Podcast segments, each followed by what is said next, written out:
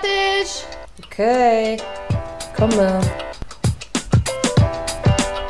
Mittags bei Henning. Der Podcast mit Anja und Josie. Josie, Anja. wie geht's? Mensch, bin immer ganz verwirrt, wenn wir jetzt die Musik hören, während wir aufnehmen und nicht nachher Mhm. dazu basteln. Das verfällt in wirklich so einem Dance-Move, ne? Dass Ja, man Bock hat, mitzuschwingen. ich hier immer von links nach rechts so ein bisschen hin. Aber ist cool. Wie geht's Übrigens, dir? äh, entschuldige, dass meine Stimme heute ein bisschen ähm, anders ist. Äh, und ich vielleicht heute auch nicht ganz so viel rede. Aber mal gucken. Wir haben ja einen Gast. Vielleicht könnt ihr das dann übernehmen. ähm, nee, ich habe irgendwie mich übers Wochenende ein bisschen angesteckt. Ich weiß auch nicht. Ich habe gedacht, ah, 27 Grad, schön mit kurzer Hose, Bikini. Und Ja, dann genau. war es irgendwie doch nur windig und 25 Grad und nein. Obwohl das, das ist nicht erwiesen, dass wenn du kalt wirst, dass du deswegen krank werden kannst. Das ist der größte Bullshit, den Leute erzählen, dass sie kalt geworden sind und sind davon krank geworden, weil du krank wirst du nur von Viren. Okay, und du dachtest, das googelst du jetzt nochmal, um dich rechtfertigen zu müssen. Ja. Okay. äh, Nein. ku kurze Geschichte, bevor wir äh, loslegen. Ich weiß gar nicht, ob du es mitbekommen hast, ähm, Josie, aber Jenny Zietz, unsere ehemalige Mitspielerin von Turbine Potsdam, meine BFF, so Grüße gehen raus, ähm, hat einen Preis bekommen ähm, vom Athletik Bilbao. Du lachst. Und zwar, äh, du kennst du die Nein, Geschichte? ich von lache, weil du sagst BFF. Du, doch du hast süß, dich jetzt angehört wie so ein, wie heißt das, nicht Millennial? Doch, weißt du, wie so yo, ist, mein, ist meine BFF, Grüße gehen raus. Ja, aber Josie, wenn man Egal. Ja, ja. tagtäglich mit vielen jungen Menschen zusammenarbeitet und die auch zwischenmenschlich reden hört, äh, ich sag mir, da, da schnappst du ein paar Wörter auf, damit du auch drin bleibst in Hm, dieser da cringest du manchmal, ne? Ja, ist gut. Komm. Okay, was hat sie bekommen? Auf jeden Fall. Kennst du die Geschichte von Athletik Bilbao? Diese Ja. Erzähl. Nee, du. Äh, Die verpflichten ja nur Spieler quasi aus der Region, also aus, aus dem Baskenland. Ähm, und die Spieler haben ja dann so Oder eine aus der eigenen Jugend? Genau, also entweder die in der Region ausgebildet werden oder der, aus der eigenen Jugend. Und ähm, die Spielerinnen haben auch so eine Loyalität zu ihrem Club, dass sie teilweise auch nie den Verein verlassen. Es gibt viele, die den Verein verlassen, aber sie kaufen halt wenig Spieler, um wirklich da auf die Region zu setzen. Und die vergeben auch jährlich einen Preis und der nennt sich jetzt bei den Frauen One Club Woman oder Woman. Ähm, das heißt, die, die geben den Preis zu Spielerinnen und Spielern, die ewig und für immer nur für denselben Verein gespielt haben. Und in dem Fall war es jetzt Jenny Zietz, die ja bei 17 Jahre lang bei Turbine Potsdam gespielt hat und äh, sie wurde eingeladen vom Verein und hat sich erst das Frauenspiel angeguckt, die auch in der ersten spanischen Liga spielen und dann das Spiel der Männer gegen Atletico Madrid und wurde dann geehrt, äh, war ein super Event für sie. Die haben ihr eine, Übersetzerin gegeben, die hat sich alles angeschaut, äh, die wurde auf Händen getragen, die war wirklich in der Halbzeitpause musste sie in dieses ausverkaufte Stadion und wurde geehrt, wie als wäre sie eine Spielerin von Athletik Bilbao gewesen. Und, und warte, aber nur zur, zum Verständnis. Wo, wofür hat sie den bekommen? Weil sie jahrelang nur für einen und denselben Verein gespielt hat. Das heißt, die In Ehrenspieler, Deutschland? Spielerin. In Deutschland. Die hat nichts mit und was war da, Athletik wie, wie lange hat sie bei Potsdam gespielt? Na, 17 Jahre, habe ich gerade 17 gesagt. Jahre. Und das ist, war das, ja, das, versch- ich bin krank. Da kann man schon mal Dinge wiederholen. Und warte, 17 Jahre. Und das ist das, ist es auch der Rekord. Nee, das, das weiß ich nicht. Keine Ahnung. Aber du weißt, so ein Thomas Müller zum Beispiel, der könnte irgendwann, Okay. wenn seine Ka wenn Karriere beendet ist, natürlich sehr wahrscheinlich auch diesen Preis bekommen. Und Ja, ähm, verstehe. Das ist Cool. doch, ich finde das eine Ein richtig Sache. Loyalitätspreis entgegen aller ähm, kommerzieller Gedanken im Fußball. I like it. Ja. Und das wollte ich nur erzählen, weil das ein wirklich cooles Event war und äh, sie auch gesagt hat, zu all den spanischen Menschen, die sie da betreut haben, haben das ganze Wochenende, dass äh, sie den Menschen wünscht, dass wenn sie mal nach Deutschland kommen, dass sie genauso behandelt werden. Was wahrscheinlich von einer spanischen Gastfreundschaft spricht und nicht für eine deutsche. Aber Ja, So also äh, dazu kann ich nur sagen, wir haben jetzt bei in dem FIFA Next 90 Kurs, äh, den ich da mache, äh, gab es eine tabellarische Auflistung von den Kultur äh, oder generell von den Unterschieden in Kulturen und äh, allen voran wieder mal die Deutschen, die direkt und sehr simpel und einfach, aber hauptsächlich direkt Dinge ansprechen. Und ähm, wenn du aber mit anderen, jetzt nicht nur im Fußball, sondern auch in allen möglichen Firmen, ja, mit anderen in Spanien, Frankreich, äh, China ähm, kommunizieren möchtest, dann sind die Deutschen immer angehalten, blumiger und netter das zu formulieren. Und alle anderen sind angehalten, das direkter und äh, konsequenter und ne? Also ich kann es voll, ich kann es voll unterstützen. Alles das, was ich aus Frankreich oder mit wem du jetzt auch im e- E-Mail-Kontakt bist, äh, USA, die wollen auch immer blumig, blumig und immer noch äh, 20.000 Mal Thank you und ähm, kann ich voll unterstützen. Also da hast du, glaube ich, schon recht, das äh, spanische. Aber ist doch schön, das ist doch, das ist doch super Auf jeden schön. Fall. Schöner Einstieg. Aber Mag Zurück ich. kurz zum Beispiel, weil du gesagt hast, dass wir Deutschen so mal direkt sind. Das haben, als ich in Schweden gelebt habe, wurde mir das auch nachgesagt und äh, da war zum dass Beispiel. Dass du zu direkt bist? Zu direkt. Ähm, da war ein Beispiel, ich bin mit einer anderen Spielerin, einer schwedischen Spielerin, ins, in die Geschäftsstelle gelaufen, also von uns, vom Verein und da saßen Angestellte und ich so, oh, du siehst aber müde aus, so, hey, you look tired. Das war noch am Anfang und die so, und die Schwedin dann zu mir, ey, das kannst du nicht sagen, du kannst doch nicht sagen, dass sie müde aussieht. Ich so, ja, aber sie sieht doch müde aus, was soll ich denn sonst Ja, aber Alter, da bist du auch, also. da bist du aber auch so ein richtiger, so ein Zeigefinger bist du. Weißt du, so, wenn man immer so oft so, meh, weißt du, und dann in die Wunde, so richtig so, weißt du, keine Ahnung, hat vielleicht Kinder zu Hause, hat die ganze Nacht nicht geschlafen. Oh Mensch, du siehst aber müde aus. Meh, weißt du, Zeigefinger rein in die Wunde. Ähm, aber ja, das stimmt schon. Das, da sind wir sehr, sehr direkt. Naja. Ja. Aber das, okay. das hat auch ganz, ganz viele Vorteile. Auf jeden ähm, Glaube ich, weil wir ähm, einen Scheiß drauf geben, höflich zu sein, sondern Dinge, Probleme direkt ansprechen. Nur der Nachteil ist vielleicht, dass man auch immer viel meckert und viel negativ nur Dinge beredet, Probleme beredet und nicht einfach äh, mit Selbstbewusstsein Lösungen sucht. Oh, was ein Übergang. Bitte also schön. ziemlich lang, ja. okay, wir, wir, holen mal unseren Gast rein und äh, ich, ich, ich stelle dich kurz vor, äh, lieber Sven, Sven Schimmel. Ähm, ich weiß nicht, ob ich es richtig ausspreche, aber sozusagen mental Offensive Coach vielleicht. Mentalcoach. Okay.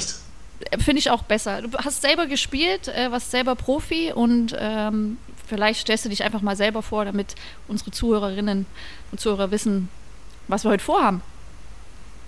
Genau. Du hattest schon gesagt, ich bin Mentalcoach und arbeite heute mit, mit Spielern, Spielerinnen zwischen der Oberliga und Bundesliga zusammen, habe einige Nachwuchsspieler auch bei mir, andere Sportarten bei mir.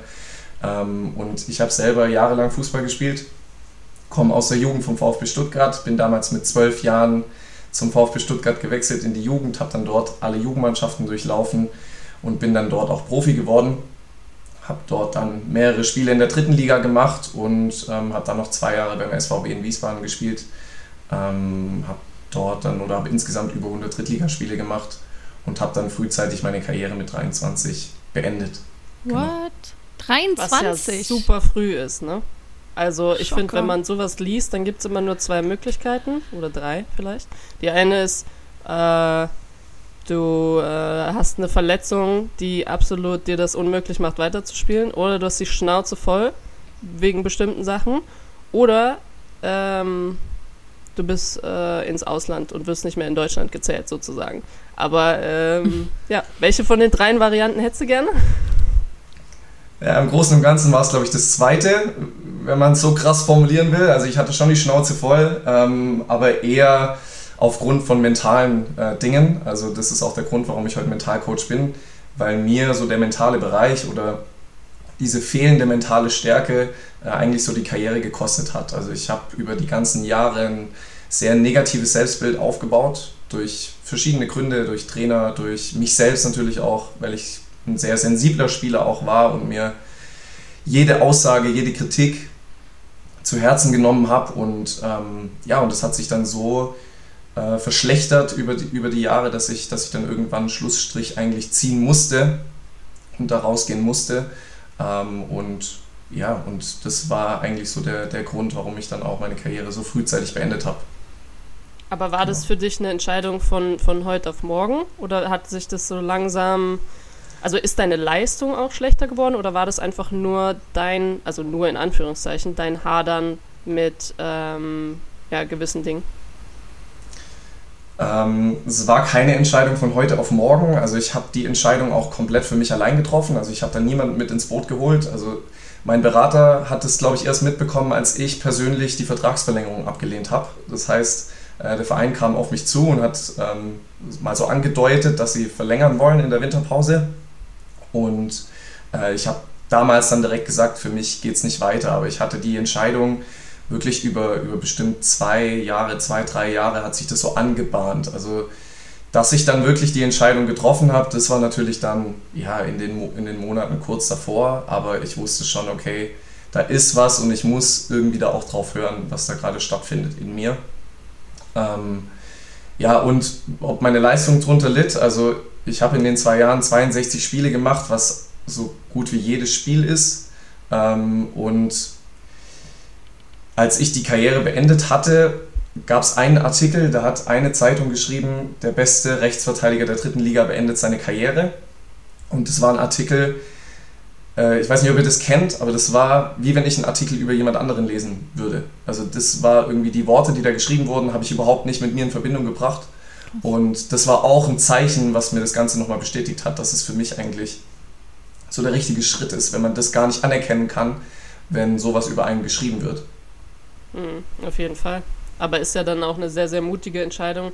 Äh, vor allem, was du gesagt hast, dein, dein Berater war nicht mit im Boot. Also war, und das ist ja normal, dass man bei so Sachen, vielleicht, dann ist es ja schon, kannst du von Glück sprechen, wenn du eine Vertrauensperson hast, mit der du drüber reden kannst.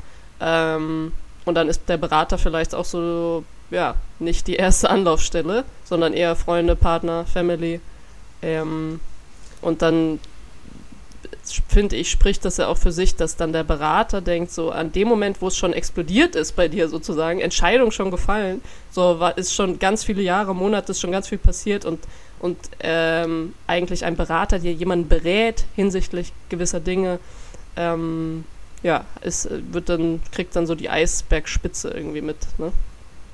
Ja, wobei ich schon sagen muss, ich habe selbst meine Eltern und meine, Part meine damalige Partnerin auch nicht mit ins Boot geholt, weil ich immer jemand war, der sich schnell hat reinreden lassen. Und äh, meine Eltern, die waren schon sehr unterstützend und ich glaube, die hätten dann doch nochmal so versucht, äh, da nachzufühlen und vielleicht auch versucht, mich ein bisschen zu überreden. Und dann wäre ich vielleicht doch nochmal in Schwanken gekommen. Ähm, der Verein hatte mir damals dann auch in dem letzten halben Jahr, um mich irgendwie umzustimmen, dann noch einen Sportpsychologen an die Seite gestellt oh. äh, und äh, gesagt, okay, äh, vielleicht können wir es ja doch nochmal umdrehen, aber das war zu einer Zeit, da war das äh, überhaupt gar nicht vorstellbar. Vor allem hatte ich die Entscheidung schon getroffen und äh, es war für mich, ich war gar nicht mehr offen dafür. Also ich war gar nicht mehr offen, mit dem Sportpsychologen so richtig zu arbeiten. Also ich konnte die Sachen, die er mir, die er mir mitgegeben hat, überhaupt gar nicht annehmen mehr. Ja klar, ja. weil du innerlich schon, schon abgeschlossen hast, ne? Das ist schon, genau. du, ja. das war das, womit du dann irgendwie, ja, eine ganze Zeit vorher zu kämpfen hattest. Ja, apropos auch überreden, ich kann mir ja vorstellen, jetzt ist dann 23, in welchem Alter, also in welchem Jahr war das? 2000 was? 2013. Okay. Dann haben wir das ja wahrscheinlich auch viele Vereine mitbekommen und dann haben die gedacht, ah, wir geben dem mal ein Jahr oder ein halbes Jahr, dann fragen wir nochmal nach und fragen nochmal, vielleicht hat sich was getan in seiner Entscheidung. Ist es denn oft passiert? Haben viele versucht, dich auch ein oder zwei Jahre später zu überreden, weil es war ja nicht verletzungstechnisch. Also, ne, dass viele Vereine vielleicht gedacht haben, naja, ist ja nur so ein bisschen, ne? Findest nee, gar nicht. Also ich habe danach, ich habe danach noch in der Oberliga gespielt nebenher. Ich habe dann noch ein Studium angefangen und ähm, habe gesagt, okay, ich, ich möchte schon noch ein bisschen Fußball spielen nebenher, aber einfach mit komplett anderen Prioritäten. Also ich wollte einfach diesen Druck nicht mehr spüren. Ich wollte nicht mehr diese, ja, diesen, diesen Druck haben, nach oben kommen zu müssen oder den nächsten Schritt machen zu müssen, sondern für mich ging es dann wirklich nur noch darum, einfach Spaß zu haben und Fußball zu spielen. Und ich hatte auch damals, nachdem ich dann aufgehört hatte oder meine Karriere beendet hatte, äh, überhaupt gar nicht überlegt, wo will ich spielen, will ich überhaupt noch spielen? Und dann kam mein, meine Heimat hier auf mich zu, also der SSV Reutling, und hat mich gefragt, ob ich mir vorstellen könnte, äh, dorthin zu wechseln. Und es war dann so, dass ich eine Reise gebucht hatte erstmal. Also äh, nach dem Karriereende, wenn man auf so vieles verzichtet hat, war dann mhm. erstmal zwei Monate Reise geplant. Und dann habe ich dem Verein gesagt, okay, ähm, ich würde dann halt im September oder Oktober kommen. Wenn das für euch okay ist, dann können wir das gerne so, so machen. Und so war es dann auch. Voll schön. Und du hast gesagt, du hast ein Studium angefangen. Ähm, genau. Das aber erst, also nach dem, das heißt, du hast aufgehört, bist dann auf Reise gegangen, hast gesagt, so einmal weg erstmal.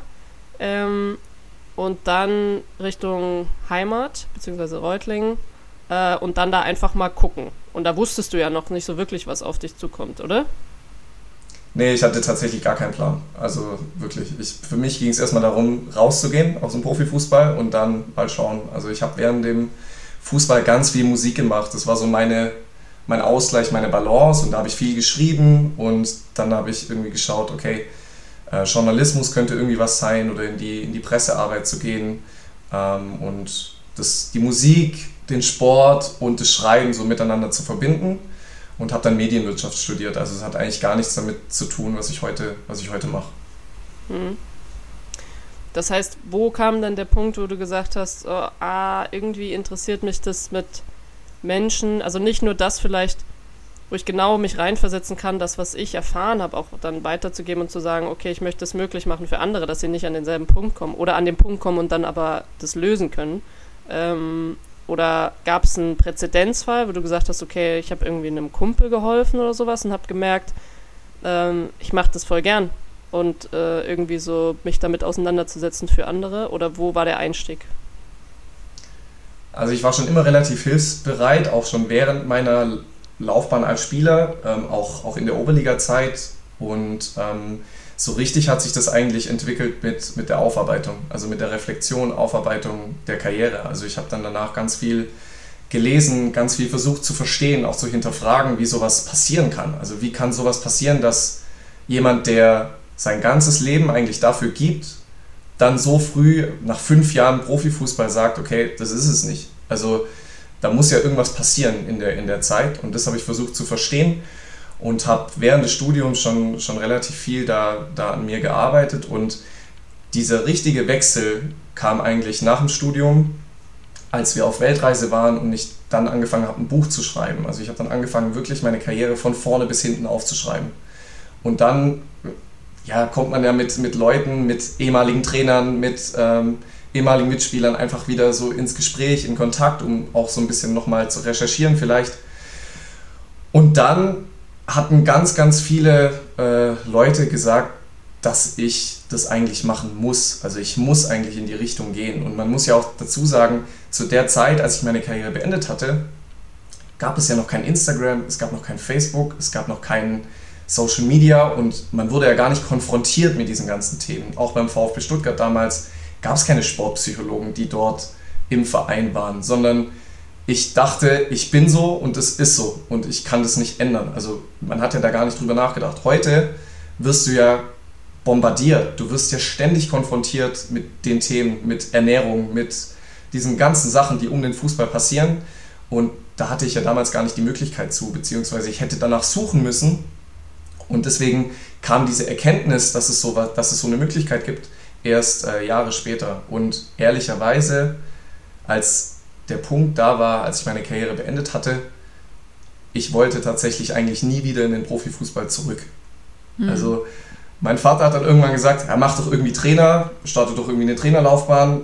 Und da habe ich gesagt, ich will damit eigentlich gar nichts mehr zu tun haben. Also ich habe wirklich den Abstand, ich glaube sieben Jahre waren es dann oder sechs Jahre, habe ich wirklich gebraucht. Also das war wirklich wichtig, da komplett rauszugehen und jetzt aus einer anderen Perspektive da zu arbeiten.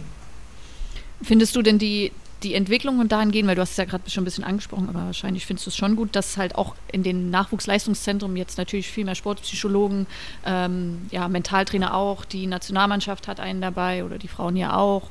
Oder also, dass da die Entwicklung natürlich zunimmt, das ist, begrüßt du ja wahrscheinlich auch. Ne? Und ich, vielleicht hättest du ja auch zu dem, zu deinem damaligen Zeitpunkt auch ganz andere Möglichkeiten gehabt, aber glaubst du, das wird trotzdem auch genutzt von den Spielern? Also es ist auf jeden Fall was passiert, aber es ist enorm viel Potenzial nach oben. Also ich hab, bin ja mit einigen Sportpsychologen auch im Kontakt. Ich bin auch mit einigen Trainern aus den Nachwuchsleistungszentren immer wieder in Kontakt, auch mit Spielern natürlich.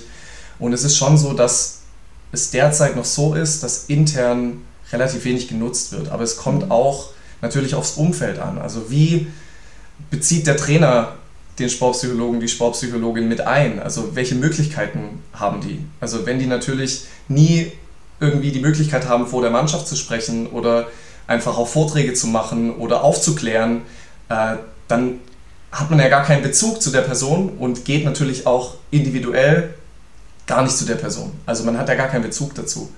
Und ähm, es, ist eine, es ist schon auch immer noch so, dass viele Spieler oder Spielerinnen Angst haben, dass irgendwas gegen sie verwendet wird. Mhm. Also nicht mal, nicht mal, dass irgendwas verraten wird intern, sondern einfach nur, dass gesehen wird, dass ich als Spieler, Spielerin dorthin gehe, intern zum Verein. Und ähm, deswegen ist es schon so, dass, dass viele, wenn sie das nutzen, eher nach extern suchen, weil man einfach die Möglichkeit hat, jemanden zu suchen, der, der zu einem passt. Also es muss ja auch eine Connection da sein zu der Person, um richtig mit der Person auch arbeiten zu können. Ja. Auf jeden Fall. Ich glaube, das ist also genau das, was du angesprochen hast, mit klar, dass die ähm, ich glaube, ich habe auf deiner Website gesehen, du hast irgendwie 100, korrigiere mich, aber 120, ein paar gequetschte irgendwie so Spieler, Spielerinnen insgesamt. Also ich glaube, das ist ja, können wir nachher auch noch drauf eingehen, aber jeder vom Zeitbezug ist das ja was ganz anderes. Aber ich glaube, dass, ähm, so wie ich dich einschätze oder auch den Beruf, das ist ja was, da kannst du nicht mit einer halben Einstellung reingehen. Also das heißt, wenn du ein, ein Erstgespräch machst mit jemandem oder auch alles, was danach folgt, jedes Gespräch, dient ja dazu, dass du eine Vertrauensbasis hast. Und ähm, das ist nicht mal jemand, der vielleicht irgendwo im Büro arbeitet und E-Mails abarbeitet, ja, oder Sachen von links nach rechts irgendwie, was nicht, das ist nicht verwerflich, sondern einfach nur, das ist eine ganz andere äh, Sache, wenn man mit Menschen zu, zusammenarbeitet. Und das, was du gesagt hast mit, dass, ähm, dass oft von, den, von der Einstellung von zum Beispiel Manager oder Managerin äh, von einem Club findet oder hat der oder die generell schon mal eine Berührung damit gehabt. Wenn nicht, dann ist es ganz schwierig, denjenigen zu überzeugen oder diejenige und zu sagen, okay, das macht Sinn, lass uns doch da reingehen, weil du wirst es im Endeffekt, wirst du viel tollere äh, Spielerinnen haben. Ähm, und wenn derjenige das nicht hatte, wird das ganz, ganz schwierig, da was zu öffnen. Ähm, genauso aber auch Coaches. Wie viel erlauben sie? Also es hängt ganz, ganz viel davon ab, weil es aber auch keine Regel gibt. Es gibt keine Regel, wie zum Beispiel, sie müssen hauptamtliche Physiotherapeutinnen oder äh, Coaches oder sowas. Es gibt keine Regel, dass ein Mentalcoach oder ein Sportpsychologe Teil eines Teamseins muss in der hauptamtlichen Tätigkeit. Ähm, gehört zum Staff, wie mittlerweile, wenn man mal ehrlich ist, jetzt 40 Leute zum Staff gehören, äh, gerade Bundesligamannschaften oder Nationalmannschaften. Also das, das gibt es ja auch noch nicht. Wäre das was, wo du sagst, das wäre eigentlich erstrebenswert, da hinzukommen? Oder sagst du, nee, die Lösung ist eigentlich voll gut, dass man sagt, vielleicht gibt es dafür Geld, vielleicht gibt es dafür einen Pott, äh, aber die können sich das extern suchen. Also wo, wo wäre da für dich die Lösung? Also in den Nachwuchsleistungszentren ist es ja so, dass sie tatsächlich einen Sportpsychologen haben müssen. Ähm, nicht für jedes Team, da muss halt einer da sein und ähm, es muss auch nicht mal hauptamtlich sein, so viel ich weiß. Ähm, ich bin der Meinung, dass es schon eine Bezugsperson im Verein geben sollte, aber es sollte auch jedem Spieler freigestellt sein, sich jemand anderen zu suchen, weil ich ja schon gesagt habe, es ist unheimlich wichtig, dass man eine Connection aufbaut und wenn dann einer für jeden da ist, wenn es eine Person gibt und man hat einfach gar keine, ja, irgendwie gar keine Verbindung zu der Person oder man kann dieses Vertrauen vielleicht gar nicht aufbauen. Es ist ja auch dann immer noch ein Unterschied. Die einen wollen vielleicht lieber mit einer Frau sprechen, die anderen lieber mit einem Mann sprechen. Das kommt ja auch noch dazu. Also es ist ja, es gibt ja da sogar noch Unterschiede.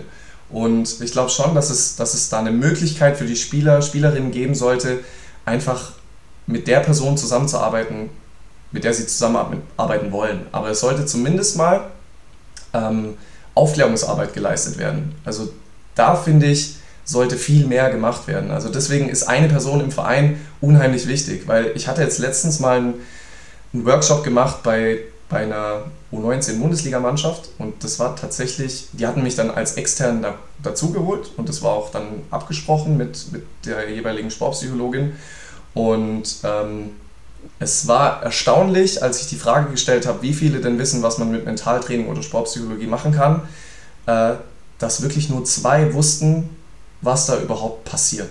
Und das bei einer U19-Bundesligamannschaft, die jetzt zu 80, 70, 80 Prozent in den ambitionierten Fußball oder in den Profifußball entlassen werden. Und das war schon erschreckend für ein NLZ. Ähm, und, und da muss einfach noch unheimlich viel passieren. Aber das ist genau das, es, was du gerade auch gesagt hattest, es ist unheimlich entscheidend, wie das Umfeld dazu steht.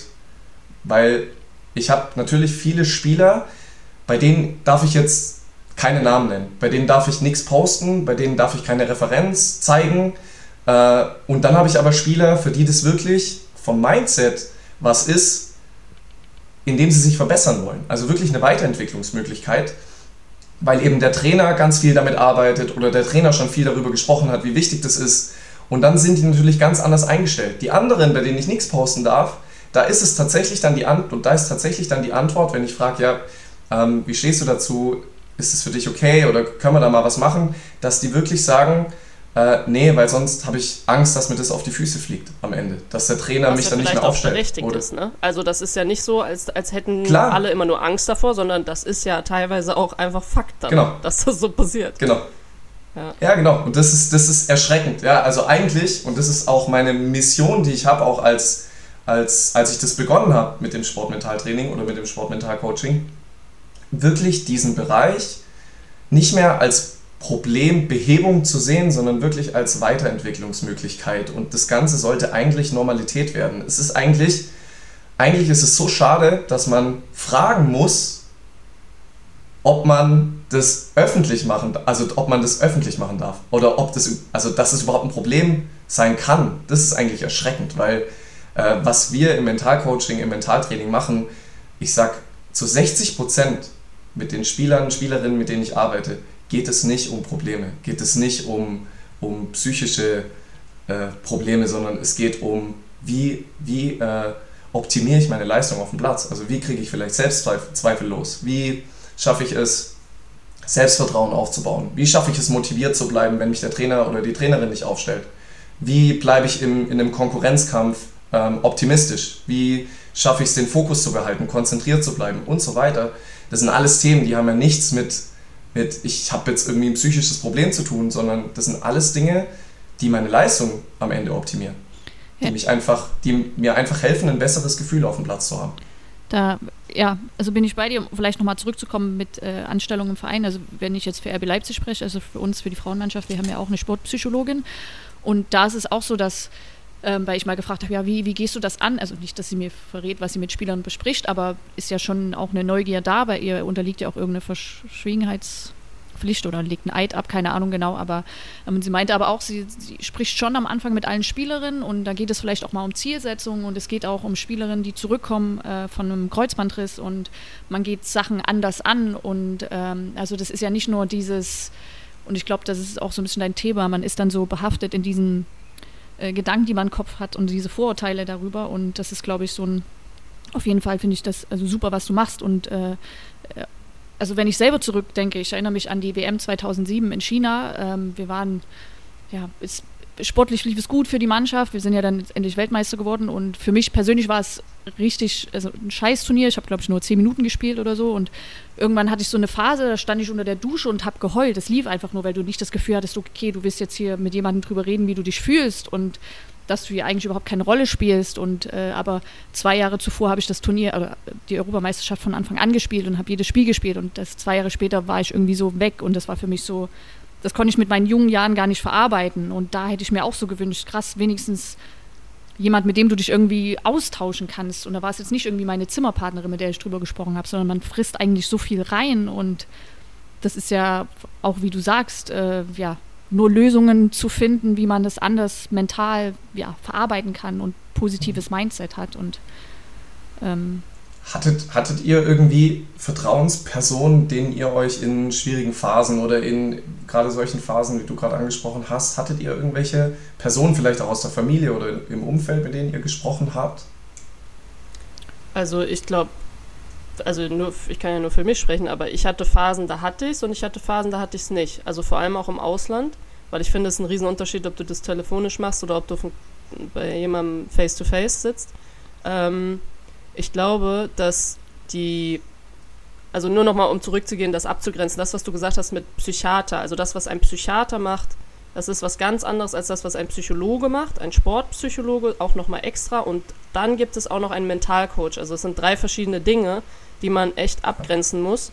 Und ich glaube, du hast das super beschrieben mit den Techniken. Also dass du versuchst Techniken zu finden, die dir äh, oder, oder Lösungen für dich rauszuarbeiten, wie du diese Sachen ähm, diese Probleme lösen kannst. Und ich finde, es sind keine Probleme, es sind Normalitäten in einem Verein. Genau das, was du beschrieben hast mit, das kommt, ob du willst oder nicht. Sondern äh, vielleicht als Beispiel, ich bin Stammspielerin, so wie Anja gesagt hat, und dann sitze ich auf einmal auf der Bank. Das passiert. Das wird dir einmal irgendwann passieren. Also da bist du dann keine Ahnung wer, wenn dir das nicht passiert. Ähm, und wenn du dann zweigeteilt bist, innerlich, bist du super traurig. Und auf der anderen Seite bist du aber auch, willst du nicht dein Team äh, irgendwie runter, ja, runterziehen. Also gehst du raus mit einem Fake-Lachen oder so halb fake, ja, weil du willst ja, dass dein Team gewinnt, aber du bist auch super traurig und du hast nur, wenn dir das vorm Spiel gesagt wird, hast du eine halbe Stunde, um das zu verdauen. So, und was machst du? Das ist kein Problem, das ist tagtäglich da. Oder du sitzt auf der Bank und drei kommen vor dir rein, du kommst nicht rein und ihr gewinnt und es ist ein wichtiges Spiel, aber du bist traurig. Also ich glaube, es sind hm. immer diese, diese Normalitäten ähm, oder du wirst ähm, ja, es, es gibt ganz, ganz viele, ganz, ganz viele Situationen im Fußball, äh, du stehst an der Außenlinie, du bist Außenspieler. Ich meine, du hast gesagt, du warst rechts außen, so, also hinten. Und ich glaube, dann fängst du an der Seite an vom Coach und der Coach brüllt dich in den ersten fünf Minuten an, weil er einfach noch Anspannung hat und weil er scheiße geschlafen hat und weil das heute ein wichtiges Spiel ist. So, und dann, ich, es gibt tausend Situationen im Fußball, die für mich schwierig sind und die ich selber versuche zu lösen. Und manchmal will ich das gar nicht mit irgendjemandem bereden, weil ich denke, das musst du schon irgendwie selber hinkriegen. Und dann gibt es Extremsituationen, wo du wirklich drüber redest. Ich hatte das mit Freundinnen, äh, mit, mit wirklich auch aus der Mannschaft welche. Ähm, ich habe das wenig mit meiner Familie einfach, also so Mama, Papa, weil die in diesem Daily Business nicht drin waren und ich schon immer jemand gebraucht habe, der das versteht und vielleicht sogar selber erfahren habe. Aber ich finde, man kommt ganz schnell in dieses, wenn du auf dem Zimmer bist, irgendwo bei einem Turnier, du kommst ganz schnell in so eine Lester-Phase, in so eine Mecker-Lester- ja, und ich kann das, weil du es nicht nachvollziehen kannst, vielleicht, weil du nicht spielst. Oder ähm, du bist vielleicht mit jemandem, der nicht spielt, auf dem Zimmer und du bist aber jene, diejenige, die startet. Also es gibt so viele kleine Situationen. Ja. Und ich wäre, ich, also das, das, das bringt dir ja keiner bei. So. Dir bringt jemand bei, warum äh, Cola schlechter ist als Wasser. Aber das andere bringt dir keiner bei. Und ich wäre so happy gewesen, wenn mir jemand ab und zu einfach nur geholfen hätte, eine Technik für mich rauszufinden, wie man damit umgehen kann oder so, ne? Also ich weiß nicht, wie es bei dir ist, Anja, aber so, ich hatte das manchmal, wenn ich ich habe es mich in mich reingefressen wirklich und das ganze Turnier habe ich Bauchweh gehabt innerlich, weil ich gedacht habe, ich fühle mich nicht wohl, weil hier einfach Dinge irgendwie für mich moralisch nicht gut laufen und dann hatte ich ein, ein hohes Turnier, wo ich gedacht habe, ja geil, es interessiert mich alles nicht, läuft. Also so, ja. ne? Ja, also auch, ich hatte mir auch mal, als ich äh, 2011 zur WM im eigenen Land äh, wurde ich ja nicht nominiert, äh, da hatte ich mir dann auch äh, extern Hilfe gesucht, weil es da ja kaum irgendwie Möglichkeiten gab innerhalb des Vereins und hatte dann so drei Sitzung, Sitzungen und das hat mir echt auch super geholfen.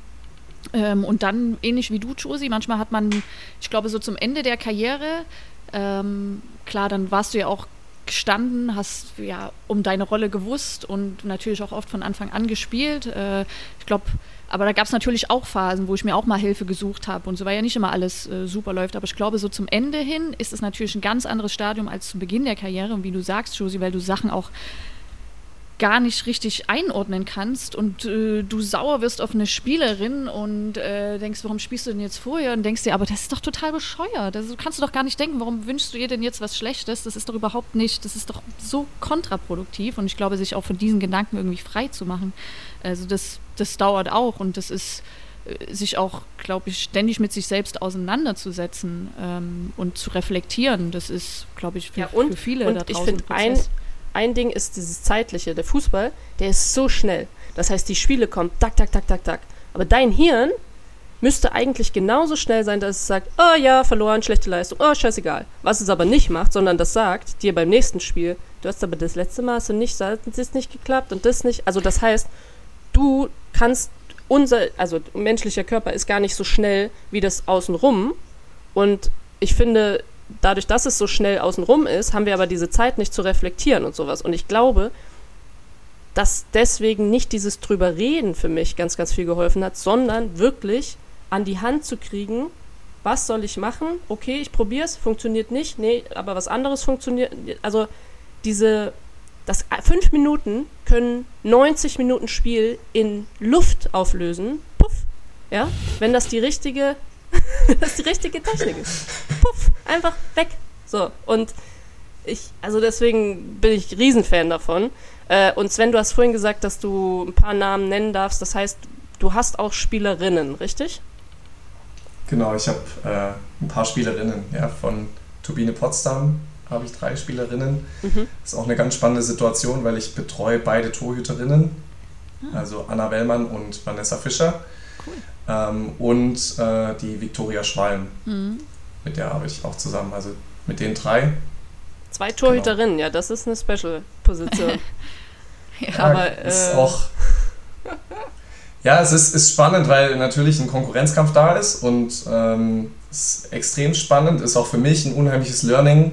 Ähm, ich habe auch tatsächlich, bevor ich äh, die zweite Anfrage angenommen hatte, also die wussten natürlich nicht voneinander, dass ich mit der einen arbeite, ähm, hatte ich schon überlegt, äh, kann ich das machen, wie gehe ich, geh ich daran, äh, aber wir haben uns dann doch dazu entschieden, dass wir, dass wir das machen, also äh, weil es ja schon darum geht, der Konkurrenzkampf ist letztendlich endlich, ja, der hört irgendwann auf im Normalfall, aber die Spielerin bleibt ja, das heißt, es geht ja wirklich um die Entwicklung jeder einzelnen Spieler individuell. Also es geht ja jetzt nicht darum, irgendwie den Konkurrenzkampf zu manipulieren, sondern es geht ja wirklich jeweils um die einzelne Spielerin und ihre Entwicklung. Und äh, alle drei, also glaube ich mich eingeschlossen, äh, wir gehen da sehr professionell auch mit um und können das auch ganz gut trennen. Mhm. Ja. Und was Sag glaubst du? Okay. Ja, Anja? Nee, ich frage mich, kam Viktoria nicht jetzt zurück von der Verletzung? War das nicht? War sie jetzt genau. nicht ganz lange verletzt? Genau, wurde jetzt am Wochenende genau. eingewechselt gegen Frankfurt das erste Mal wieder. Okay. Genau. Ja, wow, weil sie hatte ja auch eine sehr, sehr lange Leidenszeit. Ich glaube, sie hat irgendwas gepostet irgendwie auf Instagram. Ja, ähm, eineinhalb Jahre waren es. Genau. 600 Tage, glaube ich. Ja. Genau. Und habt ihr in dem Zeitraum auch zusammengearbeitet? Über den wir arbeiten jetzt seit Anfang des, Anfang des Jahres, okay. arbeiten wir jetzt zusammen. Okay. Genau. Ja. Ja, ja also jetzt kenne ich nicht die ganzen Hintergründe, aber ist natürlich auch äh, für dich dann wahrscheinlich auch schön zu sehen, wenn Klienten irgendwie, wenn man sie begleiten kann auf so einem Weg und dann natürlich auch so einen Erfolg sieht und geil, äh, die Spielerin ist wieder, wieder zurück ähm, auf dem Platz, denke ich. Auf jeden Fall, klar. Also da freut man sich natürlich mit, weil ich meine, ich bin ja schon auch noch so im Herzen schon so ein bisschen Spieler und ich fühle ja auch mit. Also egal, was den Spielern, Spielerinnen passiert, also sei es ich hatte eine Situation, da hat mir ein Spiel, hatten wir ein, hatte ich ein Coaching mit einem Spieler morgens und er kam auch aus einer langen Verletzung zurück, hatte einige Kurzeinsätze vorher schon und hat mir dann im Coaching gesagt, man sieht es ja in der, in der Trainingswoche oft schon, ob man jetzt von Beginn an spielt oder nicht. Und dann hat er mir gesagt, Sven, es kann sein, dass ich äh, jetzt am Wochenende von Beginn an spiele, es sieht eigentlich ganz gut aus. Und dann schreibt er mir nachmittags eine Nachricht, Sven, ich bin nicht im Kader. Oh. Und das war für mich also ich kriege immer noch Gänsehaut, als, als ich, wenn ich das sage, weil es, du spürst einfach oder du fühlst einfach richtig mit dem Spieler, weil ich genau weiß, wie es ist, wenn man so eine Nachricht kriegt. Also wenn man wirklich davon ausgeht, man spielt und man hat sich Selbstvertrauen geholt über die Woche, das ist innerhalb von einem Bruchteil von, Bruchteil von einer Sekunde einfach weg. Also wie ausgelöscht. Und äh, dann haben wir danach einfach nochmal eine Stunde gequatscht oder eine Stunde nochmal ein Coaching gemacht und äh, solche Situationen, mit sowas wirst du dann konfrontiert und damit musst du erstmal umgehen können. Also deswegen freut es natürlich schon, wenn, wenn eine Spielerin, die jetzt so eine lange Zeit äh, hinten dran war, beziehungsweise aus einer Verletzung kam, dann ihr Comeback gibt. Ähm, und natürlich im letzten Heimspiel auch noch, das ist natürlich schon, schon schön, mhm. wenn man mhm. das dann sieht. Ja. Hast du irgendwas, weil wir haben uns gedacht, ähm, dass wir keine random Question machen, sondern hm. dass wir äh, ohne zu zahlen von deinem Know-how profitieren wollen. Aber gibt es, gibt es irgendwas, weil ich verstehe das schon, jeder ist individuell anders und deswegen braucht auch jeder andere Lösungen, aber gibt es irgendwas, was du uns und auch unseren äh, ZuhörerInnen, jetzt habe ich gegendert, krass an. Ne? Wow. Ja, ich weiß, ich bin immer noch unentschlossen, aber ja, egal. Ähm, Gibt es irgendwas, was du uns mitgeben kannst, wo du sagst, so, ich glaube, das ist was, was ich vielleicht nicht wusste in meiner Karriere und was eventuell weiterhelfen kann? Ja, auf jeden Fall. Also es kommt natürlich auch immer so ein bisschen aufs Thema an. Also ich hätte jetzt mal so drei Themen für euch, wo, wo man unterschiedliche Sachen einfach machen kann. Also ich habe jetzt mal drei Übungen rausgesucht, ähm, mit, denen man, mit denen man wirklich auch gut starten kann. Also die kann jeder, die kann jeder gut machen. Anja, du hattest ja vorher auch von Reflexion gesprochen. Das ist schon ein Tool, mit dem ich extrem viel arbeite, weil das unheimlich wichtig ist. Ähm, und da würde ich echt jedem empfehlen, ein Erfolgstagebuch zu führen. Also das ist für Selbstbewusstsein und Selbstvertrauen ähm, mit eins der besten Tools. Also du kannst dann auch, ich, ich habe so ein Erfolgstagebuch mal für FußballerInnen entwickelt. Ja, da sind auch Spieltagsreflexionen drin und so weiter, wo es dann wirklich morgens eine Reflexion drin ist mit einer gewissen Zielsetzung, also dass ich mir kleine Mikroziele für den Tag setze und dann abends ähm, Erfolgserlebnisse aufschreiben kann, äh, das Gefühl, was ich hatte bei dem Erfolgserlebnis und auch Verbesserungspotenziale analysiere. Also schaue, was, was kann ich morgen besser machen, an was kann ich vielleicht arbeiten, sodass ich einfach dieses Selbstbewusstsein aufbaue und mein Selbstvertrauen langsam aber sicher unabhängiger von äußeren Einflüssen mache. Weil wir sind ganz oft, also Spieler, Spielerinnen, mit denen ich arbeite, sind ganz oft äh, so abhängig von außen. Also kriege ich Lob, kriege ich Kritik, wie denkt der Trainer über mich, wie denken meine MitspielerInnen über mich. Ähm, und wirklich das Hauptthema, was ich im Coaching habe, ist zurück zu sich selbst zu finden. Also zurück, immer wieder zurück zu sich zu kommen, zu den Dingen zu kommen, die ich in der Hand habe. Weil wir sind in unserer Karriere im Fußball, gerade im Mannschaftssport, unheimlich vielen Faktoren ausgesetzt, die wir nicht in der Hand haben. Also das fängt ja schon bei der Trainer oder bei der Trainerin an. Hm. Äh, es, man muss sich das mal vor Augen führen. Es gibt eine Person, die darüber entscheidet, ob wir antreten dürfen oder nicht. Das ist im Einzelsport anders. Im Einzelsport habe ich selber in der Hand, ob ich, an, ob ich dabei bin beim Weltcup oder ob ich nicht dabei bin, welches Ergebnis ich habe. Äh, da habe ich das ein Stück weit selbst in der Hand. Und wir haben MitspielerInnen, wir haben unsere GegenspielerInnen, ja, also mit denen, äh, die wir auch nicht in der Hand haben. Wir haben ja nicht mal unsere eigene Leistung komplett selbst in der Hand. Wenn ich als Rechtsverteidiger meinen äußeren Mittelfeldspieler zehnmal hinterlauf und halt nur zweimal den Ball bekomme, ja, also ich habe nicht mal meine eigene Leistung äh, selbst zu 100% in der Hand. Deswegen glaub, ist es ganz ist wichtig. Ja auch, ähm, das ist ja auch, sorry, dass ich dich da unterbreche, aber das, das, weil ich finde das, find das so richtig, weil das im wahren Leben ja genauso ist. Das heißt, egal ja. was ich mache, ich bin ja immer dem ausgesetzt, wenn mir jemand über den Schlappen läuft, der einen scheiß Tag hat, ja, dann bin ich damit konfrontiert, dass der grummelig ist und ne, so, so kann es mich ja auch dann, oder jemand schreibt eine E-Mail, die, oder, also egal in welchem Job du bist, also jetzt nicht nur im Fußball oder auch im privaten ja. Leben, du bist ja immer davon irgendwie, weil das dein Umfeld ist, äh, betroffen. Also, äh, das heißt, du sagst, bei dir bleiben oder bei sich bleiben, Erfolgstagebuch und da kommen auch nur äh, Erfolge sozusagen rein. Also da kommt nichts rein, weil ich finde, wenn man so ein Tagebuch führt zum Beispiel, also ich mache das jetzt seit diesem Jahr wirklich Einsatztagebuch und ich kriege noch nicht mal diesen einen Satz manchmal hin. Ja, wirklich, ähm, dieses ist ja eine Minute, sich Zeit zu nehmen. Aber dieses Zeit zu nehmen und da kommt dann aber auch wirklich nicht rein, ja, und das und das und das, das, ja, also das lief heute nicht so gut und oder kommt das da auch rein? Ja, doch, also du kannst natürlich dann noch reinschreiben, es gibt einen Punkt, äh, wo du quasi Dinge reinschreiben kannst, was du morgen besser oder anders machen möchtest, also wirklich auf Verbesserungspotenziale zu gehen. Es gibt dann ähm, auch die Spieltagsreflexion. Also es gibt viele Spieler, die nutzen sogar die Spieltagsreflexion komplett für ihre Trainingseinheiten. Das ist dann wirklich so auf dem, auf dem Prinzip der Resilienz ausgelegt. Also wie gehe ich mit Rückschlägen um? Also dass ich quasi die positiven Dinge rausfilter, sogar auch bei negativen Situationen, die mir, die mir widerfahren sind. Also sei es ein Fehler im Spiel ähm, oder eine vergebene Torschance. Was war positiv an der vergebenen Torschance? Also war es der Laufweg? War es der erste Kontakt? War es das 1 gegen 1 davor? Ähm, um dann wirklich den, den Fokus zu ändern. Weil viele Spielerinnen die sind vom Fokus, gerade wenn es ums Thema Selbstvertrauen geht, ganz stark fehlerorientiert, was ja ganz normal ist in unserer Gesellschaft. Also wir wachsen ja damit auf. Und, ähm, ich auch, ganz ehrlich. Am Ende des Tages sage ich mir, okay, das und das und das hast du noch nicht geschafft, habe aber 50 andere Sachen gemacht ja. genau. und denke mir, ja, aber genau. das hast du nicht geschafft. So, und so schlafe ja. ich dann ein. Ja, und so, wachs so wachsen wir eben auf. Ja, und da muss, das muss man lernen. Also das ist wirklich ein Lernprozess, dass man nach und nach auch die positiven Dinge sieht. Und da hilft so ein Erfolgstagebuch wirklich extrem.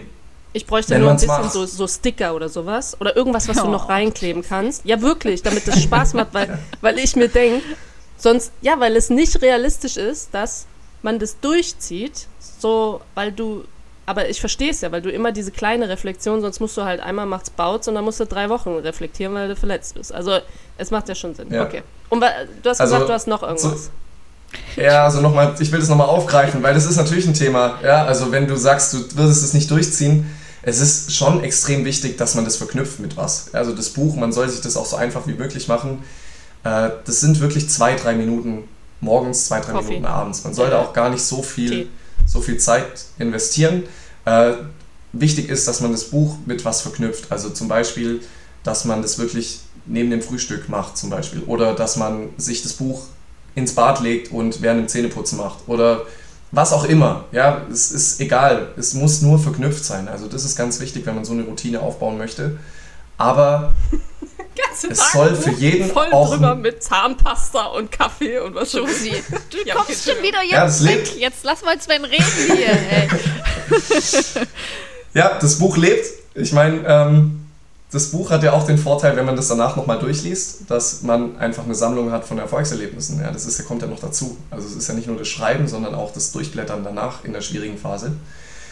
Ähm, jetzt zum zweiten Punkt, äh, was so das Thema Sicherheit angeht und auch das Thema Selbstfokussierung.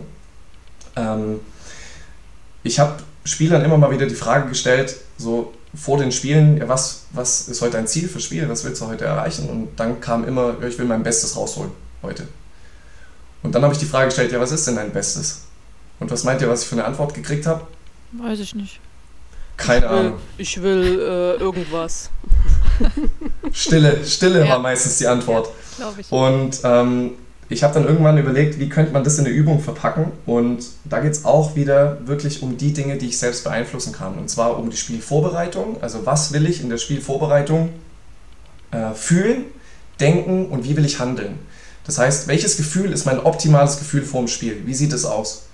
Und dann kann ich mir überlegen, welche Gedanken würden mir denn helfen? Also was müsste ich denken, um in dieses Gefühl zu kommen? Und die kann ich dann, völlig egal, also die kann ich dann äh, etablieren, indem ich bestimmte Handlungen daraus ableite. Das heißt, ich könnte zum Beispiel Post-it schreiben und mir die aufhängen ja, und ähm, mir das sozusagen immer wieder vorlesen vor dem Spiel am Tag.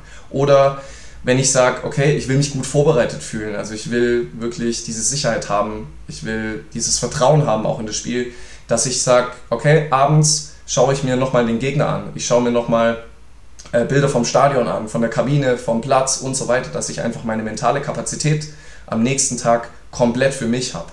Und nicht am nächsten Tag einfach damit konfrontiert werde, dass der Platz schlecht ist, dass die Kabine katastrophal ist, dass dann auf einmal statt 2000 Zuschauer eben 10.000 Zuschauer im Stadion sind. Äh, also alles Sachen, die ich einfach vorher schon in Erfahrung bringen kann, dass ich gut vorbereitet bin. Und so kann ich das ja weiterspinnen. Also der eine sagt, ich will gut essen, ich will mich fit fühlen, ich will ausgeschlafen sein und so weiter. Und das Ganze kannst du dann auch während dem Spiel machen und nach dem Spiel. Also was ist mein optimales Gefühl während des Spiels? Also wenn ich einen Fehler mache, wenn ich, ähm, wenn der Trainer irgendwas oder die Trainerin irgendwas reinruft. Bei mir hat ein Trainer immer gegen die, wir hatten so eine Glasbank oder so eine Plexiglaswand und bei mir hat der Trainer immer gegen die Plexiglaswand geschlagen, wenn irgendwas war. Und das habe ich natürlich dann drüben auf der anderen Seite sogar noch gehört. Und dann wusste ich, okay, jetzt ist die Videoanalyse wieder im Eimer ja, für, für morgen. Also, ähm, dass du quasi wirklich im Spiel bleibst. Ja, und da kannst du dann auch wieder bestimmte Handlungen ableiten. Es geht wirklich darum, zu gucken, was ich in der Hand habe und was ich tun kann, um im Spiel wirklich im Moment bleiben zu können. Finde ich aber Darum cool, dass du geht's. dann, Es geht dass du mal dann darum- mit Fühlen anfängst. Weißt du, dass du dann sagst so, okay, wie, Genau. was ist das Gefühl und wie kann ich dieses Gefühl erzeugen und dann erst sagst, okay, was wären die Lösungen, was kann ich, wie kann ich handeln und sowas. Ähm, Genau. Finde ich cool. Mhm. Genau, und da hast du ja dann auch wieder Handlungen, die haben ja nichts mit der Leistung zu tun. Also nicht, ich schieße jetzt drei Tore oder ich bereite jetzt vier Tore vor, sondern es geht ja wirklich darum, okay, arbeite ich mit Körpersprache, arbeite ich mit bestimmten Ritualen, die ich habe im Spiel, arbeite ich mit irgendwas Visuellem, ich arbeite ganz viel mit Tapestreifen zum Beispiel, der mich daran erinnert, wieder zurückzukommen. Ähm, also solche Sachen leit, leitet man daraus ab. Und dann nach dem Spiel ist natürlich dann auch wieder Erfolgstagebuch, Spieltagsreflexion, nochmal das Spiel zu analysieren. Dinge, die ich halt tun kann. Ja. ja oder vielleicht sind es Dinge, dass ich mich ablenke, dass ich vielleicht was ganz anderes mache. Ja, und wenn das die, meine Definition ist von meinem besten Spiel und ich danach auf das Sheet schauen kann, okay, ich habe alles gemacht, was ich mir vorgenommen habe, dann kann ich mir am Ende gar nichts vorwerfen. Was dann der Trainer da aus dem Spiel macht, aus der Videoanalyse macht, habe ich sowieso nicht in der Hand. Und wie die Presse über mich, mich schreibt, auch nicht. Ja, also ich habe quasi das abgehakt, was. Wir sind beim Frauenfußball, Presse gibt es nicht bei uns. nein, nein, ich nehme das zurück, um Gottes Willen. Nein, nein, nein. Aber ich, ich verstehe es. Ähm, ja, oder wenn du auf The Zone dann irgendwas sagst oder bei Amazon Prime oder sowas. Genau. Dann, äh, das kann ich, sag, ich, ja auch nicht. Habt ihr alle eure Erfolgstagebücher gemacht? Na? Nein, genau. aber ich, ich finde es cool, dass man, äh, weil es geht so entgegen aller, ähm, egal was du machst, was du lernst, dann sagst, okay, das sind die Regeln, dann muss ich das und das und das machen, sondern du drehst es um und sagst, okay, wie willst du dich fühlen, was musst du machen und selber dein, dir deine eigenen äh, Regeln sozusagen schreibst, was du machen musst, damit du dieses Gefühl hast. Also Sicherheit und deswegen muss ich dann das und das machen. Also ähm, finde ich, find ich cool auf jeden Fall. Wie gesagt, Erfolgstagebuch bräuchte ich ein paar Sticker, aber ähm, bei dem anderen wäre ich voll dabei. Ja, vielleicht, vielleicht muss ich in Zukunft auch ein paar Sticker noch in, in das äh, Paket legen, was die Spieler und Spielerinnen immer kriegen. Äh, das ist ein guter Punkt. Ja, ne? Immer offen für Gerne. Feedback. Gerne. Sehr gut. Oh. Hast du denn äh, jetzt, äh, du bist ja auch Speaker, habe ich gelesen, ne? Das genau. heißt, dir fällt es auch nicht schwer, vor Gruppen zu sprechen.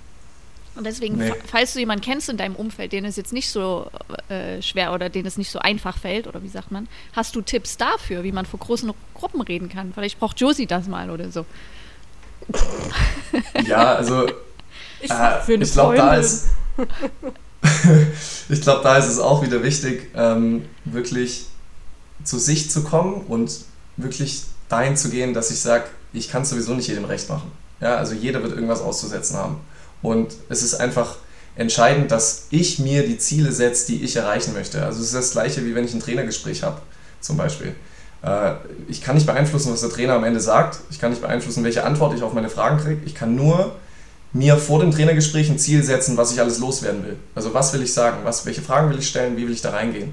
Und genauso ist es ja bei dem Vortrag auch. Also was habe ich zu sagen, was habe ich mitzuteilen. Und ich glaube, das Ziel sollte sein, dass ich am Ende sagen kann, ich habe alles gesagt, was ich sagen wollte, was für mich wichtig war. Was ihr jetzt daraus macht, ist eure Sache. Der eine wird mehr mitnehmen, der andere weniger. Aber ich werde schon die Dinge ansprechen oder die Leute werden sich das rausziehen, was für sie am wichtigsten ist. Und das machen wir ja auch. Also wenn wir irgendwie einen Podcast hören, wenn wir irgendwie äh, eine Serie anschauen, dann merken wir, uns, merken wir uns meistens die Dinge, die uns beschäftigen, die für uns was, was bedeuten. Und deshalb ist es bei einem Vortrag genauso. Und du bist auch nicht, wenn du einen Vortrag hältst, du bist nicht dafür da, um die Erwartungen der anderen zu erfüllen, sondern wir sind immer dafür da, um unsere Erwartungen zu erfüllen. Und gleichzeitig sind die anderen auch nicht dafür da. Ja, aber gleichzeitig sind die anderen auch nicht dafür da, unsere Erwartungen zu erfüllen. Sind sie nicht. Und das, das ist, glaube ich, eine Einstellung, äh, die, die hilft, abgesehen von den ganzen Techniken, die man machen kann. Also du kannst natürlich mit Atemtechniken arbeiten, mit Meditation arbeiten, mit Visualisierung arbeiten, also wirklich den, den Vortrag bzw. auch das Spiel mal zu visualisieren, äh, das Ende vom Spiel vielleicht zu visualisieren oder vom Vortrag zu visualisieren, wie die Reaktionen ausfallen, wenn es gut gelaufen ist und so weiter. Also es gibt ja dann verschiedene Ansätze, die man benutzen kann. Arbeitest ja. du auch mit TrainerInnen zusammen? Ja, äh, aber bisher eher in Vortragsform. Mhm. Also ich war mal Dozent am Internationalen Fußballinstitut ah, ja. Für ähm, Vermittlungstechnik. Also wie vermittle ich quasi die Videoanalyse oder Kritik und so weiter an die SpielerInnen. Und wir haben jetzt auch einen Kurs aufgenommen äh, für die Plattform Trainer. Äh, gerade auch einen Mentalcoaching-Kurs, der wirklich an Trainer gerichtet ist. Also es ist wie so eine Art Weiterbildung für, mhm. für Trainer. Finde ich genau. gut. Also ich finde ja alles sowieso sehr spannend zu dem Thema und ich könnte gefühlt noch hunderte Fragen stellen. Äh, ich denke mal, Josie, ich spreche da auch für dich.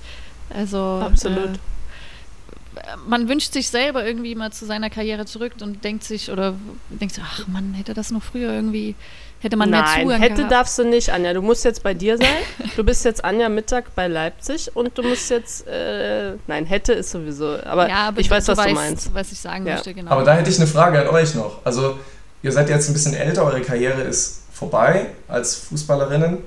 Äh, was hättet ihr denn gerne früher gewusst? Also wenn ihr heute mal so reflektiert, gerade aus mentaler Sicht, also was das Mindset angeht. Also was hättet ihr gerne früher gewusst?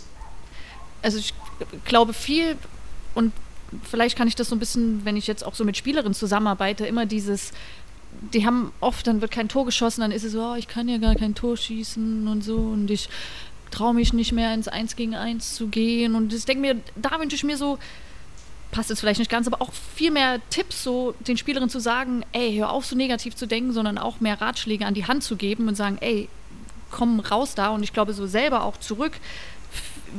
Also viel mehr, was ich mir gewünscht hätte, glaube ich, ja, Lösungswege, Lösungswege und sei es visualisieren, Sachen sich vorzustellen, Tagebuch, sowas höre ich jetzt zum ersten Mal, ja, also dass man äh, ja, die Möglichkeiten hat oder sowas überhaupt möglich ist. Oder ich glaube, da viel mehr, äh, ja, auch viel mehr Selbstreflexion. Also ich glaube, das wäre für mich so Sachen, wo ich mir schon viel mehr, ja, so eine Guideline gewünscht hätte, glaube ich, oder äh, hätte ansetzen wollen und können. Ähm, ja, das ist jetzt so für, aus mhm. meiner Sicht gesprochen. Ich finde ich auch. Ähm, ich glaube, was mir in der Karriere, aber das war nicht in jedem Team so, also es war auch nochmal unterschiedlich, ob Nationalmannschaft oder Team oder im Ausland. Ähm, es war ja wirklich unterschiedlich, aber dieser, man sagt ja immer, man hat eine Vision oder eine Mission und dann gibt es einen Leitspruch vom Team und ein Motto.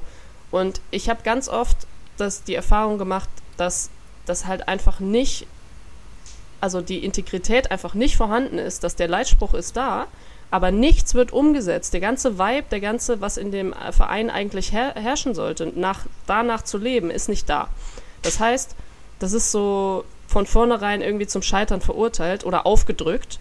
Ähm, und dann gibt es genau das Gegenteil, wo man diese Kultur äh, erstellen kann, wo man fragen kann, wo man offen über Dinge, Probleme reden kann, ja, wo das Motto auch wirklich das ist, was dann gelebt wird und nicht der Verein macht das schon immer so und deswegen steht bei uns jetzt auch keine Ahnung, was weiß ich was, Fußball, Leidenschaft, äh, noch irgend so was abgedroschenes.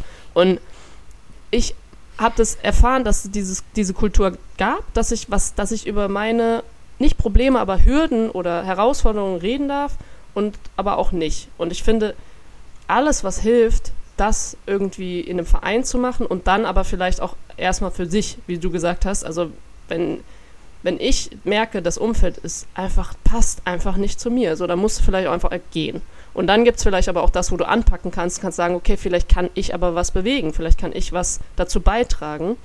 Äh, gewünscht hätte ich mir ganz, also als Beispiel wirklich, ähm, Coaches, die geschult werden, dass sowas eine Säule ist, äh, also mental oder generell die, de, das Gehirn, ja, und äh, ist eine Säule, die wir genauso trainieren müssen wie das Krafttraining und äh, alle anderen Sachen, die dazugehören. Weil ich glaube, dass es damit steht und fällt.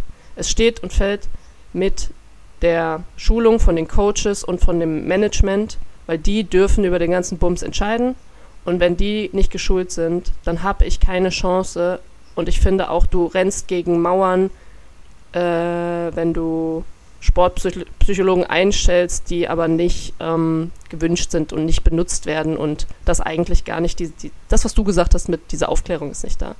Und großes Package, ich würde mir wünschen, dass der Sport vom, vom Bund, dass da irgendwie Geld zur Verfügung steht, dass man das als Beispiel nimmt, um dann wieder auf die Gesellschaft das umzufunktionieren und zu sagen, wir nehmen das Sport als Beispiel, da bauen wir eine Säule rein und weil der Fußball ganz oft imitiert wird, kommt das dann irgendwo anders auch an. Weißt du, was ich meine? ja, absolut. Absolut. Also so, so ungefähr. Ähm, ja. Also ich, ich glaube, dass da sind wir aber auch in einem Land, was dadurch, dass wir halt so sind, wie äh, kulturmäßig, die, ja, und wirklich die Geschichte, die wir haben, ähm, haben wir da, glaube ich, das nicht so einfach vielleicht auch wie andere Kulturen, die einfach von Natur aus ausprobieren und machen und, und wenn es nicht klappt, dann klappt es nicht. Ähm, ist genauso wie wenn ich neun von zehn Versuchen sollten scheitern, damit dein einer funktioniert, ja. Also du solltest Fehler machen wollen, ähm, weil dieser eine, was dann rauskommt, ist amazing. So. Und wir wollen aber alle Fehler vermeiden. Also ist auch noch so ein anderer Punkt, Fehlerkultur. Aber ganz, ganz viel, was du machst, finde ich mega toll und ich hoffe, dass das ähm, dazu beiträgt, dass ja, dass es einfach normaler wird und dass man das will und nicht nur toleriert wird, sondern dass man das, man findet das geil und man will unbedingt was in dem Bereich aufstellen. So, das wäre Ja. cool. Ja, ja, absolut. Schließe ich mich an, auf jeden Fall. Ähm, ich glaube, da hast du ja auch eine Berufung für dich gefunden und das ist doch schön, oder? Also, dass man was findet, wo man, wo man Bock drauf hat und äh, die Arbeit nicht als Arbeit sieht und das, glaube ich, doch das Ja. Schönste. Ja. Ja. Ja. Okay. Ist Ja, noch Mensch. irgendein Schlusswort? Ach so, ein Spotify-Song hätten wir gern noch von dir. Wir haben ja noch so eine Liste, die wir ab und zu hören. Okay. Jetzt bin ich ähm, gespannt. Ich habe äh, von Finn Kliman Regen. Oh. Hat der eine Bedeutung für dich, der Finde Song? ich ganz geil. Okay. Nee, ja, ich, ich finde den Text ganz geil, weil ähm, es ja so ein bisschen darum geht, dass man immer mit, mit bestimmten Dingen, also mit Gerüchen, irgendwas verbindet. Also man hat irgendwie Verbindung dazu. Also wenn ich zum Beispiel, äh, weiß nicht, ich war jetzt in Portugal am Wochenende, wenn man irgendwie den Geruch von Meer riecht, dann hat man irgendwie direkt Bilder im Kopf. Also man hat irgendwie andere Urlaube im Kopf oder Situationen und das äh, beschreibt der Song ganz cool. Also er geht da ganz viele Gerüche durch, äh, Bilder durch, die er äh, miteinander verknüpft und verbindet. Also das finde ich schon ganz cool und ich finde find Kliman sowieso cool. Also deswegen passt es. Anja, Anja so, wür- würde gerne noch so eine Fußnote hinzufügen. Außer, dass er äh, Masken in Bangladesch produziert. Danke, tschüss. Ja, ja. Okay. Ja, Okay, aber ich äh, ähm, füge hinzu, ich finde die Musik, ich finde die Musik ganz cool. Okay. Nein, er macht ja auch viele andere coole Sachen, das ist ja mal abgesehen davon. Wir sind ja alle nicht fehlerfrei. Zurück zum Thema Fehlerkultur. Aber äh, ja, Genau. vielen Dank dafür. Wir sind über eine Stunde. Du weißt, Josie, ich werde wieder ganz nervös. Ja, ja, ich Ähm, merke schon, ich merke schon. Aber es war, ich fand es sehr, sehr cool und ähm, du hast ja geschrieben, so, hey, hätt- hättet ihr Bock auf einen Austausch und genau das finde ich auch äh, cool, dass das nicht, soll hiermit nicht einfach aufhören, sondern egal wann irgendwas äh, kommt, wo man einfach das verbinden kann, die Qualitäten oder Potenziale oder wie auch immer, dann, ähm, oder irgendwas muss angesprochen werden, dann immer her damit. Und ansonsten hoffen wir, dass ganz, ganz viele ähm, Geburtstags Geburtstagsgeschenke für äh, Spielerinnen äh, in der Bundesliga so ausfallen, dass einfach nur ein Gutschein draufsteht für deinen Mentalcoach Ja, für genau. 2022. Genau. Ähm, ja. Ja. und vielen, vielen Dank, dass du dir die Zeit genommen hast und bei uns warst. Sehr gerne. Vielen Dank, dass ich dabei sein durfte. War mega cool. Hat Spaß gemacht. Und du Bis bist der dann. dritte, dritte Mann in Oh. unserer Runde. Ist Das das, Ja, so? stimmt, stimmt. Das habe ich auch gesehen. Ja, Ja, und ich, ich muss, ja, muss ja auch echt sagen, also ich bin ein Riesenfan von eurem Podcast. Also ich hatte euch das ja schon geschrieben. Ich glaube, ich habe mittlerweile jede Folge gehört. Wow. Äh, cool. Wirklich, also ich, äh, wir sind ja damals auf Folge 11 gestoßen, als es ja wirklich um Leistungsdruck im Profifußball ging. Und äh, meine Frau hat tatsächlich die Folge gefunden. Ähm, Credits to you. ja, und dann, dann bin ich da immer mehr aufmerksam geworden. Und ich bin eigentlich gar kein Podcast-Hörer. Also das nochmal, das beschreibt den Stellenwert ganz gut. Großes Kompliment für uns. Vielen, vielen Dank. Kommt heute auf mein Erfolgs, äh, in mein Erfolgstagebuch. Genau, Mit, hast du schon mal was? Mit mit so einem Sticker. Sticker mit einem Podcast-Mikro. Genau. Okay. Macht's gut. Ja, vielen Dank. Bis dann. Tschö. Ciao. Tschüss.